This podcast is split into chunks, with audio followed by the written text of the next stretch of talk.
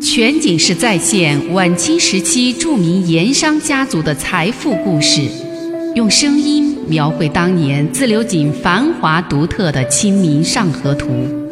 据王瑞小说《盐商世家》改编，悦享九零八自贡文化旅游广播为您倾情演绎《自流井往事》。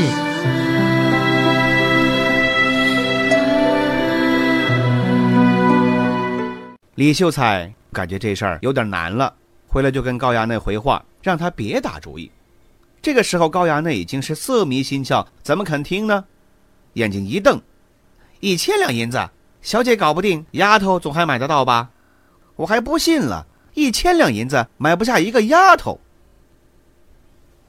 李秀才没办法，只好再去试一试。想了一想，来到街边一家鞋帽店。找到店老板，拿出一个十两的银锭。掌柜，麻烦你一个事儿，我们是徐州府过来的，那位是我们公子。他指了指站在不远处的高阳。我们公子看上了，听说是王家的一个丫鬟。他又指了指正在关灯说笑的秋月。我们想用一千两银子把它买回去。我等人生地不熟，求你掌柜中间说和。事成了，这十两银子做谢礼。李秀才又扬了扬手中那一千两的银票。谁知道这老板不管你是十两银子也罢，还是千两银票也好，看都不看。在这街面上开买卖，谁不认识王家三小姐和秋月呀？一听见这话，脸色唰，马上就变了，抬手就把李秀才轰出店门之外。这事儿我办不了，你另外找别人去。他一边撵着李秀才，一边心里却在说：“哼，这等外地人真是没见过大世面，哪里知道这些年自流井王家最大的招牌那就是不差钱儿。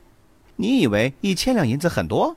你以为一千两银子能在王家面前炫富？你以为你买得下王家一个丫鬟？真是笑话！各位看官，那当时一千两银子算不算多呢？算不算有钱呢？”如果按当时老百姓的财富观来讲的话，一千两银子确实很多了，也算是很有钱了。对于大多数的老百姓来讲，别说一辈子，就是十辈子也没见过一千两银子。不过这一千两银子放在自流井王家，那确实是连小菜儿都算不上一碟儿。常言说得好啊，打狗看主人。其实呢，要说这买狗也要看主人。一千两银子在王家，别说一个丫鬟了，怕是一条狗，人家也未必肯卖给你。不是钱的事儿，这关系到王家的面子啊。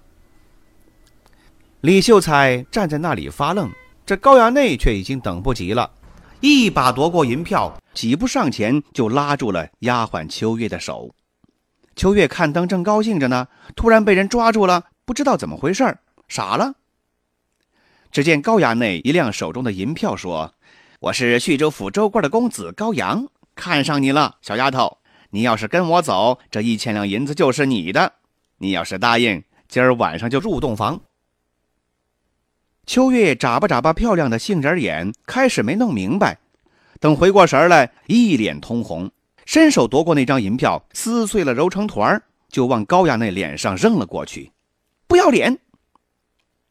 高衙内哪吃过这个呀？伸手就往丫鬟秋月脸上一巴掌，谁知道巴掌没打着，手却被秋月给抓住了。只见秋月那么一使劲嘿，咔嚓的一声，高衙内的手断了，骨折了。周围的看客大惊失色呀！原来这个美女丫头会武功，而且看样子功夫了不得。那边的镖头武师以及一帮的家丁刀客看见主子被打了，朝秋月扑了过来。灯杆坝这一段看灯的人群马上就乱了。正在巡视的王陀得到消息，带了十来个家丁匆匆赶到现场。